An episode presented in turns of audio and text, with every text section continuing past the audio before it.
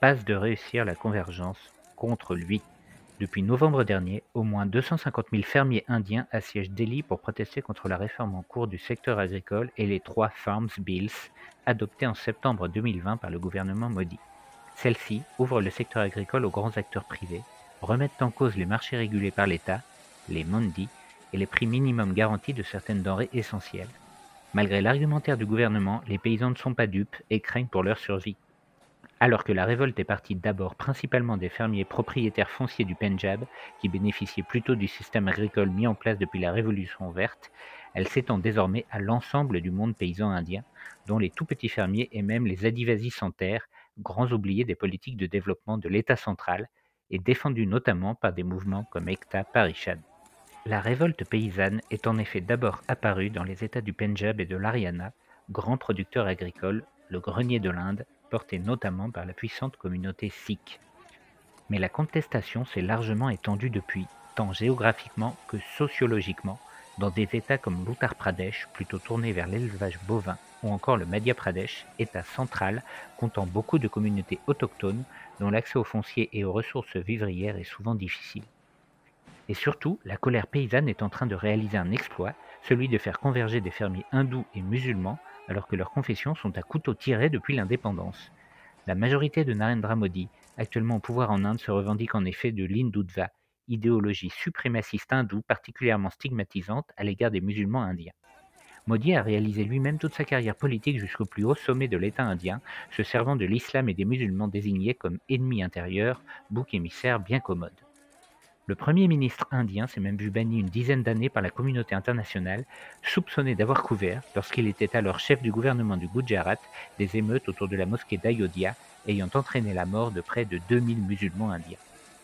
Cela n'a pas empêché Modi de briguer l'investiture suprême du sous-continent, bien au contraire. Des conflits incessants avec le Pakistan voisin ou encore les attaques terroristes de djihadistes comme celles qui ont endeuillé Mumbai entre le 26 et le 29 novembre 2008 ont au fil des années entretenu les discours extrémistes hindous et anti-musulmans du BJP de Narendra Modi et ont élargi son audience jusqu'au cœur des campagnes indiennes. Mais la révolte paysanne actuelle est peut-être en train de changer la donne. Ainsi, on a assisté par exemple dans l'Uttar Pradesh à des rapprochements entre éleveurs de la caste des Jats, hindous et musulmans, qui se retrouvent côte à côte à lutter contre la réforme agraire. Ceux-ci pourraient alors rejeter le BJP lors des prochaines élections, comme l'indiquait récemment un article de livemint.com. Bref, alors que l'Inde est traversée ces dernières années par des conflits interconfessionnels sur lesquels surfe allègrement maudit, l'actuelle révolte paysanne pourrait bien réconcilier hindous, sikhs, chrétiens et musulmans contre lui. La réforme agricole tant contestée semble également en passe, à force d'autoritarisme et de paranoïa de la part du gouvernement, de réussir à faire converger contre elle les femmes, très présentes au sein de la révolte actuelle, tout comme les jeunes activistes du climat. Il faut savoir que bien avant la mobilisation paysanne, des femmes musulmanes du quartier de Shinebag à Delhi se sont frottalement opposées à Modi en descendant dans la rue à partir du 15 décembre 2019, révoltées contre l'humiliation permanente subie par les musulmans indiens et les choix économiques néolibéraux du gouvernement accentuant la pauvreté. Sous l'impulsion de ce mouvement, rejoint par les grandes confédérations syndicales, une première grande grève générale eut lieu le 8 janvier 2020, préparant le terrain à l'immense révolte paysanne quelques mois plus tard. Tant et si bien que des dizaines de milliers de femmes, issues en particulier des zones rurales, ont investi massivement les Mahapanchayat, qui structurent la contestation à la base de ces derniers mois. Quant aux jeunes étudiants indiens, le plus souvent urbains et issus des classes plus aisées, ils ont été mobilisés notamment par l'arrestation de la jeune militante écologiste Disha Ravi, 22 ans, un peu la Greta Thunberg indienne, le 14 février dernier. Accusée de sédition parce qu'elle participait sur les réseaux sociaux à une campagne de soutien aux paysans en lutte contre la réforme agricole, la jeune militante originaire de Bangalore a fini par être relâchée une semaine plus tard. Pour Pooja Lal, professeur de sciences politiques au Gargi College de Delhi, interrogé par téléphone, l'arrestation de Disha Ravi constitue je cite,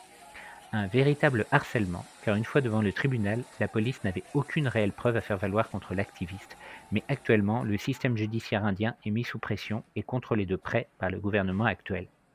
Cette arrestation sans réel fondement est surtout une preuve flagrante de la fébrilité du pouvoir indien actuel, semblant craindre la convergence du mouvement paysan et des activistes du climat, soutenus qui plus est à l'international par des personnalités comme la chanteuse Rihanna.